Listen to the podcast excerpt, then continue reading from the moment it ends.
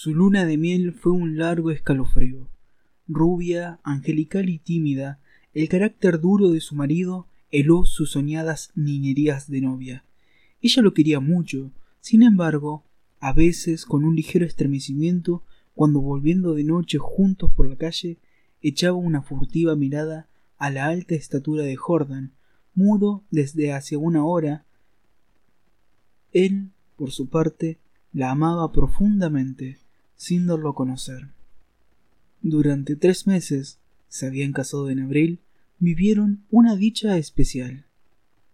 Sin duda hubiera ella deseado menos severidad en ese rígido cielo de amor, más expansiva e incauta ternura, pero el impasible semblante de su marido la contenía siempre. La casa en que vivían influía un poco en sus estremecimientos, la blancura del patio silencioso, frisos, columnas y estatuas de mármol producía una otoñal impresión de palacio encantado. Dentro, el brillo glaciar del estuco, sin el más leve rasguño en las altas paredes, afirmaba aquella sensación de desapacible frío. Al cruzar de una pieza a otra, los pasos hallaban eco en toda la casa, como si un largo abandono hubiera sensibilizado su resonancia. En ese extraño nido de amor, Alicia pasó todo el otoño. No obstante, había concluido por echar un velo sobre sus antiguos sueños y aún vivía dormida en la casa hostil, sin querer pensar en nada hasta que llegaba su marido. No es raro que adelgazara, tuvo un ligero ataque de influenza que se arrastró insidiosamente días y días. Alicia no se reponía nunca. Al fin, una tarde pudo salir al jardín apoyada en el brazo de él. Miraba indiferente a uno y otro lado. De pronto, Jordan, con honda ternura, le pasó la mano por la cabeza y Alicia rompió enseguida en sollozos, echándole los brazos al cuello. Lloró largamente todo su espanto callado, redoblando el llanto a la menor tentativa de caricia. Luego los sollozos fueron retardándose y aún quedó largo rato escondido en su cuello, sin moverse ni decir una palabra. Fue ese el último día que Alicia estuvo levantada, al día siguiente amaneció desvanecida. El médico de Jordan la examinó con suma atención, ordenándole calma y descanso absolutos. No sé, le dijo a Jordan en la puerta de la calle con la voz todavía baja. Tiene una gran debilidad que no me explico, y sin vómitos, nada. Si mañana se despierta como hoy, llámeme enseguida. Al otro día Alicia seguía peor. Hubo consulta constatóse una anemia de marcha agudísima, completamente inexplicable. Alicia no tuvo más desmayos, pero se iba visiblemente a la muerte. Todo el día el dormitorio estaba con las luces prendidas y en pleno silencio. Pasábanse horas sin oír el menor ruido. Alicia dormitaba. Jordan vivía casi en la sala, también con toda la luz encendida. Paseábase sin cesar de un extremo a otro con incansable obstinación. La alfombra ahogaba sus pasos. A ratos entraba en el dormitorio y proseguía su mudo vaivén a lo largo de la cama, mirando a su mujer cada vez que caminaba en su dirección. Pronto Alicia comenzó a tener alucinaciones, confusas y flotantes al principio, y que descendieron luego al ras del suelo. La joven, con los ojos desmesuradamente abiertos, no hacía sino mirar la alfombra a uno y otro lado del respaldo de la cama. Una noche se quedó de repente mirando fijamente. Al rato abrió la boca para gritar, y sus narices y labios se perlaron de sudor. Jordan. Jordan. clamó, rígida de espanto, sin dejar de mirar la alfombra. Jordan corrió al dormitorio y al verlo aparecer, Alicia dio un alarido de horror. Soy yo. Alicia. soy yo. Alicia lo miró con extravío, miró la alfombra, volvió a mirarlo y después de largo rato de estupefacta confrontación se serenó, sonrió y tomó entre las suyas la mano de su marido, acariciándola temblando.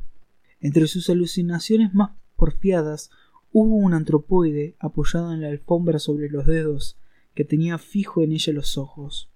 Los médicos volvieron inútilmente había allí delante de ellos una vida que se acababa, desangrándose día a día, hora a hora, sin saber absolutamente cómo. En la última consulta, Alicia yacía en estupor mientras ellos la pulsaban. Pasándose uno a otro la muñeca inerte, la observaron largo rato en silencio y siguieron al comedor. Psst. Se encogió de hombres desalentado su médico. Es un caso serio. Poco hay que hacer. Solo eso me faltaba, resopló Jordan y tamborileó bruscamente sobre la mesa.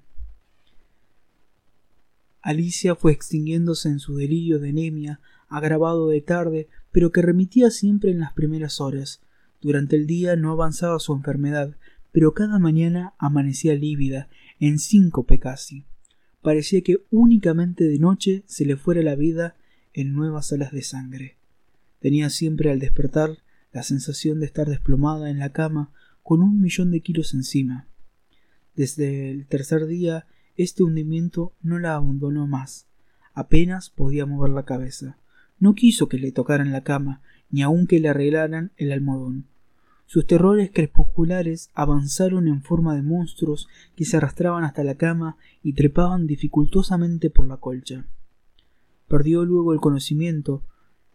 Los dos días finales deliró sin cesar a media voz. Las luces continuaban fúnebremente encendidas en el dormitorio y la sala. En el silencio agónico de la casa no se oía más que el delirio monótono que salía de la cama y el rumor ahogado de los eternos pasos de Jordan. Alicia murió por fin. La sirvienta, que entró después a deshacer la cama, sola ya, miró un rato extrañada al almohadón. Señor, llamó Jordan en voz baja. En el almohadón hay manchas que parecen de sangre. Jordan se acercó rápidamente y se dobló a su vez. Efectivamente, sobre la funda a ambos lados del hueco que había dejado la cabeza de Alicia se veían manchitas oscuras. Parecen picaduras, murmuró la sirvienta después de un rato de inmóvil observación. Levántelo a la luz, le dijo Jordan. La sirvienta lo levantó, pero enseguida lo dejó caer y se quedó mirando a aquel, lívido y temblando. Sin saber por qué, Jordan sintió que los cabellos se le erizaban. ¿Qué hay? murmuró con la voz ronca. Pesa mucho, articuló la sirvienta sin dejar de temblar. Jordan lo levantó. Pesaba extraordinariamente. Salieron con él y sobre la mesa del comedor Jordan cortó la funda y envoltura de un tajo. Las plumas superiores volaron y la sirvienta dio un grito de horror con toda la boca abierta, llevándose las manos crispadas a los bandos. Sobre el fondo, entre las plumas, Moviendo lentamente las patas velludas, había un animal monstruoso, una bola viviente y viscosa. Estaba tan hinchado que apenas se le pronunciaba la boca. Noche a noche, desde que Alicia había caído en cama, había aplicado sigilosamente su boca, su trompa, mejor dicho, a las sienes de aquella, chupándole la sangre. La picadura era casi imperceptible. La remoción diaria del almohadón había impedido sin duda su desarrollo, pero desde que la joven no pudo moverse, la succión fue vertiginosa. En cinco días, en cinco noches, había vaciado a Alicia. Estos parásitos de las aves, diminutos en el medio habitual, llegan a adquirir, en ciertas condiciones, proporciones enormes. La sangre humana parece serles particularmente favorable, y no es raro hallarlos en los almohadones de plumas.